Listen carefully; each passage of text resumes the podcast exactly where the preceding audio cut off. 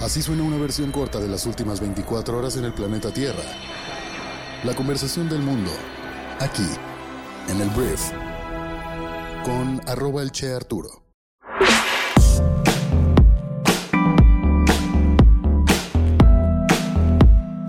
Muy buenos días, bienvenidas, bienvenidos a esto que es el brief para este miércoles 26 de abril.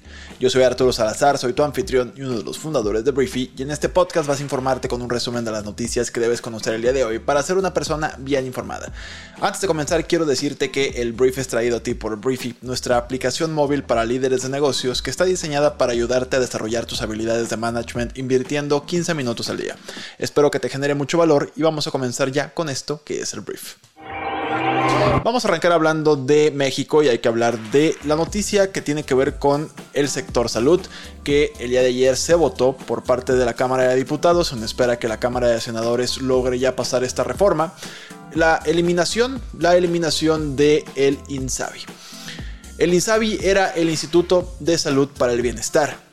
Y esta reforma, primero quiero hablar de este punto, la reforma fue presentada por Morena y aliados de una manera súper express rapidísimo, se presentó el mismo día de ayer y de volada, la verdad, sin mucho análisis y pues mucha gente presume sin la lectura de la misma reforma de ley, pues fue votada y se aprobó eh, por 267 votos a favor y 222 en contra, una sola abstención.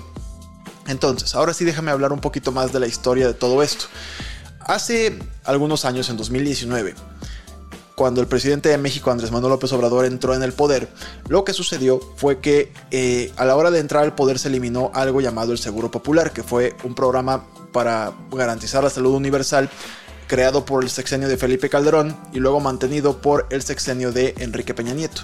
Entonces, cuando llega AMLO al poder, dice y afirma que este sistema de seguro popular estaba lleno de corrupción y tenía que ser sustituido por esto que era el INSABI hasta el día de ayer. Bueno, sigue siendo, pero ya tiene fecha de caducidad. El Instituto de Salud para el Bienestar. Entonces, ¿qué ocurrió? Fue lo que hemos visto durante cuatro años en este sexenio, en el que la verdad ha habido muchísimas personas con problemas para recibir la salud que en teoría se les había prometido y que en muchas ocasiones incluso tienen derecho a tener en nuestro país. Ha habido desabasto de medicamentos, ha habido un sistema de salud colapsado y lo que empezó a ocurrir antes de que ya fuera oficial la muerte del INSABI fue que el mismo gobierno federal le fue dando responsabilidades del INSABI al Instituto Mexicano del Seguro Social, que en este caso en este sexenio se llama el IMSS Bienestar. Entonces empezó a criticar al gobierno por estar teniendo dos organismos haciendo cosas muy similares, lo que parecía una duplicación de esfuerzos. Entonces, precisamente en los argumentos de Morena del día de ayer, se dijo que dentro de estos argumentos para eliminar al Insabi estaba que pues estaba duplicándose mucho y para hacer más eficiente el gobierno y que vamos a ahorrar y todo lo que tú ya conoces del discurso habitual de Morena. Eso fue lo que propuso o lo que propusieron o más bien fue la razón por la que propusieron aceptaron esta reforma de manera tan express. Y la oposición lo que estaba criticando es, oye, pues entonces con esto estás aceptando que el INSABI fue totalmente un fracaso, que no fue capaz de cumplir con la promesa del presidente de garantizar un acceso universal a la salud.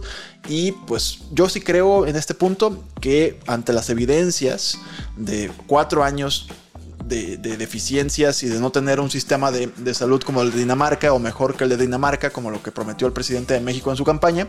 Yo sí creo que ayer fue un movimiento para intentar mejorar las cosas de aquí al final del sexenio, lo cual se podría llegar a agradecer.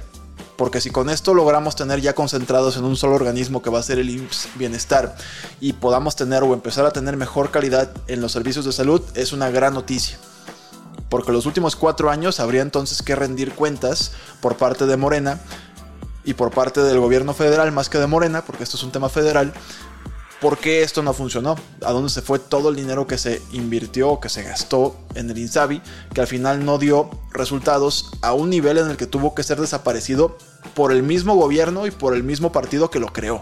Yo creo que esto es un fracaso y fue un día, la verdad, bastante feo para ser miembro del gobierno federal porque esto fue un fracaso rotundo. Entonces hay ya unos cuantos meses para que esto haga la transición, que todas las responsabilidades del INSABI pasen, todas las atribuciones al IMSS Bienestar y esperemos que esto mejore nuestro sistema de salud. Pero por lo pronto, descansen en paz el INSABI. Siguiente punto, vamos a hablar de la salud del presidente de México, Andrés Manuel López Obrador, porque el presidente sigue sin aparecer y las especulaciones se mantienen y continúan.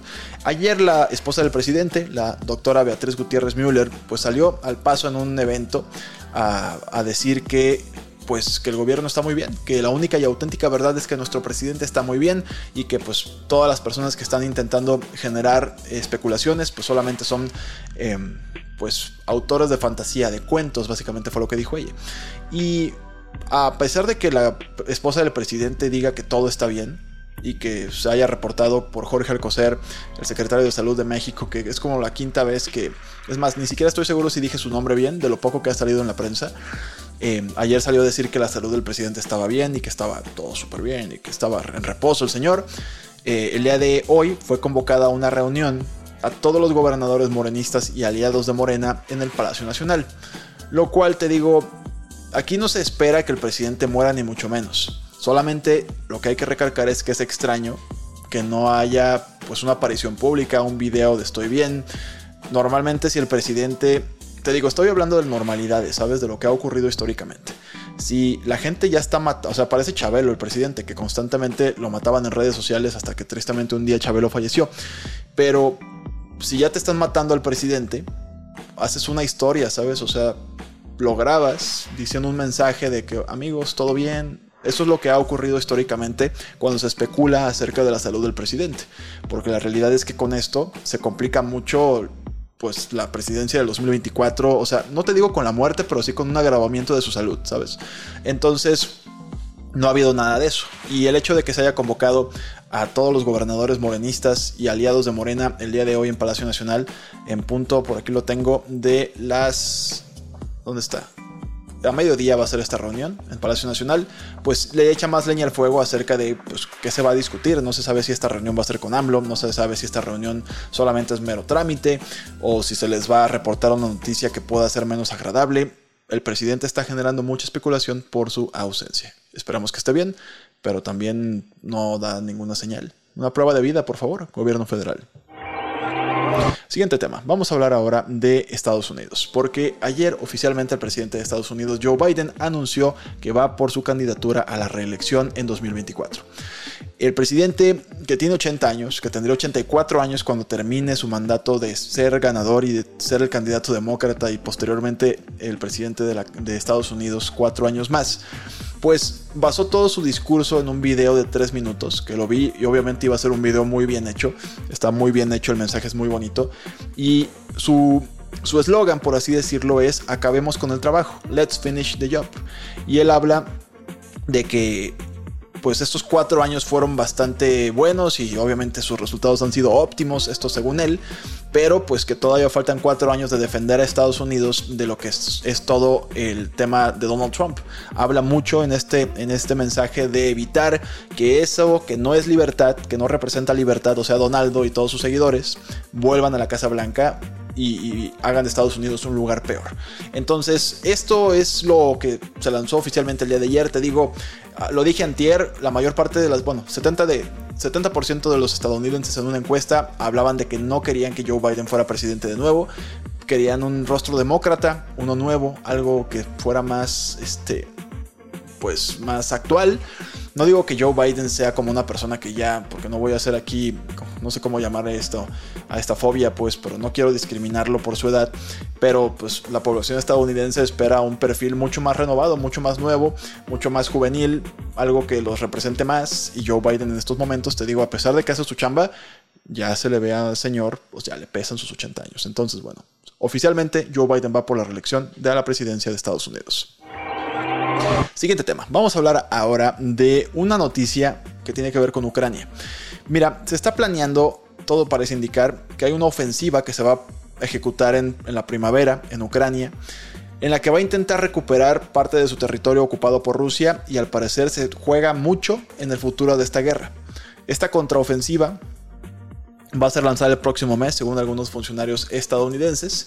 Y aquí está lo que está en juego. Sin una victoria decisiva, el apoyo occidental a Ucrania podría debilitarse. Y Kiev podría estar bajo una presión cada vez mayor de entablar negociaciones serias para poner fin o congelar el conflicto. Los funcionarios ucranianos han dicho que su objetivo es romper las defensas rusas atrincheradas y empujar el ejército ruso, al colapso. Pero los funcionarios estadounidenses creen que es muy poco probable que la ofensiva cambie drásticamente el impulso a favor de Ucrania. Eso es lo que se va a jugar entonces el próximo mes. Y yo la verdad le deseo todo el éxito a Ucrania. No sé si tú eres pro Rusia, pero yo espero que los rusos puedan ser pues desalojados de los territorios ucranianos. Hablemos de em, los talibanes, vamos a hablar de los talibanes, porque este grupo de personas que hoy en día dominan Afganistán, ayer asesinaron a un líder de la filial local del Estado Islámico que pues tuvo la desgracia de bombardear el aeropuerto de Kabul en agosto del año 2021. Un ataque suicida que dejó al menos a 170 civiles afganos y tres soldados estadounidenses muertos. Los funcionarios eh, estadounidenses se enteraron del asesinato que tuvo lugar a principios de abril por su cuenta y no por los talibanes. Entonces, los talibanes hicieron todo esto y ya, es toda la noticia. Hablemos de una empresa estadounidense que me llamó mucho la atención porque mira, yo sabía que pues la NASA y SpaceX pues tienen planes de ir a la Luna. Pero yo no sabía que había más empresas, muchas más empresas que están también intentando llegar a la Luna. O sea, están intentando con muchas ganas llegar a, pues, a poner pies ahí, ¿no? Entonces, iSpace es una empresa japonesa que ayer perdió contacto con su módulo de aterrizaje lunar. Tenía como objetivo completar el primer alunizaje de una empresa privada, pero ayer perdió contacto con esta pequeña nave robótica, una señal que puede haberse estrellado con la superficie de la luna. Entonces, si bien el intento de alunizaje parece haber fracasado, iSpace no será la última compañía en intentarlo. Dos módulos de aterrizajes más, ambos fabricados por empresas estadounidenses y financiados por la NASA, están programados para ser lanzados a la Luna este año. Y la nueva carrera por la Luna pues no sé si ya va a ser un tema de turismo, no sé si ya va a ser un tema, o sea, no se me ocurre otra razón para tener presencia humana en la luna más que la presencia también de humanos o no sé si se vaya a hacer un tema, no sé si de telecomunicaciones o minería, pero es interesante que se esté intentando cada vez más poder hacer un, un alunizaje de la forma más efectiva, menos costosa posible. Veremos qué sigue pasando, pero los japoneses al parecer no lo lograron el día de ayer. Siguiente punto, vamos a hablar de el cantautor británico Ed Sheeran, uno de los cantautores pues, más famosos del mundo. Y este cantante ayer compareció ante un tribunal de la ciudad de Nueva York para negar que su canción llamada Thinking Out Loud haya copiado la canción Let's Get In On de Marvin Gaye. Los herederos del coautor de Gay Ed Townsend argumentan que Sheeran, Warner Music Group y Sony Music Publishing le deben dinero por supuestamente robarse la canción. Cuando se abrió el caso, un abogado calificó el uso de Sheeran de las letras de Gay en sus conciertos como una pues pistola humeante, fue la descripción. Esto debe significar algo más en inglés británico. El punto es que el ganador del Grammy de 32 años testificó que pues, no copió este texto de 1973 y veremos en qué termina. Esto no con esta canción, pero sí con una canción de él mismo. Había resultado a su favor en un caso en, Gran Bretaña, me parece en el que también se le acusó de plagio y al final pues un jurado determinó que Sheeran no le robó a nadie. Veremos cómo termina este caso.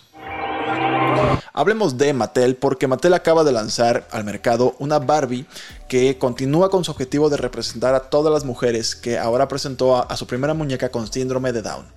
Con, como una cuenta, o más bien como reportó CNN, la Barbie con síndrome de Down forma parte de la línea Barbie Fashionistas, con la cual Mattel busca ofrecer representaciones pues, más diversas de la belleza y al mismo tiempo luchar contra el estigma que hay sobre las discapacidades físicas.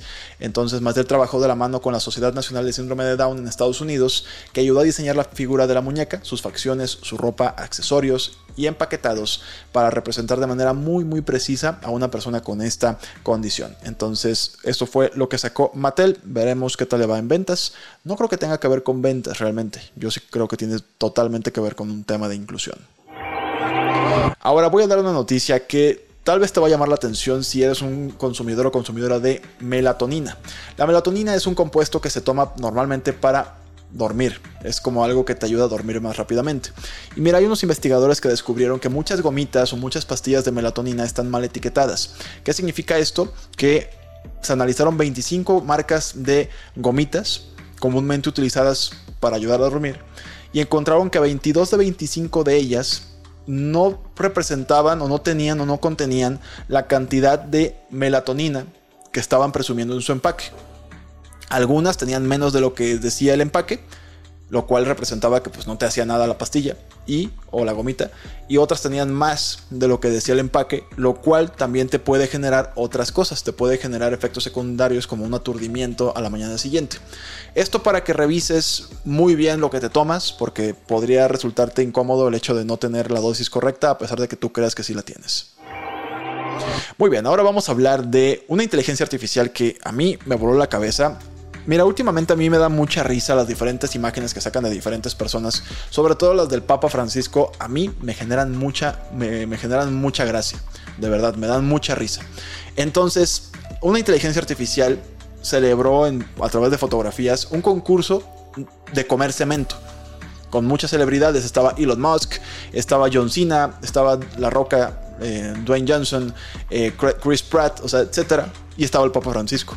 Y el Papa Francisco terminó siendo pues el gran ganador de este concurso y hay fotos del Papa celebrando y esta imagen que la puedes ver si me estás viendo en YouTube, pues esta imagen del Papa comiendo cemento es algo que te digo es increíble el nivel de detalle al que está llegando la inteligencia artificial. Yo sé que es un tema muy muy de moda, ya todo el mundo habla de esto, ahí están naciendo empresas pues por todos lados que utilizan esta tecnología, a mí no me deja de sorprender y te quería compartir esto que me encontré el día de ayer. Muy bien, antes de irme te quiero hacer mi recomendación del día en Briefing, nuestra aplicación móvil para líderes de negocios, que se llama 5 formas de preparar tu carrera para el futuro de la era de la inteligencia artificial. Tal cual, este es un artículo que te explica paso por paso cómo puedes hacerte indispensable para tu empresa y que la inteligencia artificial no te quite tu chamba en el mediano o largo plazo. Es muy interesante lo que está aquí, lo escribió un experto de la Universidad de Harvard llamada Thomas Presmuk, Premusic, perdón, Premusic. Este, y bueno, este artículo lo puedes leer o escuchar en nuestra plataforma invirtiendo 6 minutos y medio, 7 minutos el podcast más o menos nos quedó y espero que te genere mucho valor para todos nuestros suscriptores de Briefing.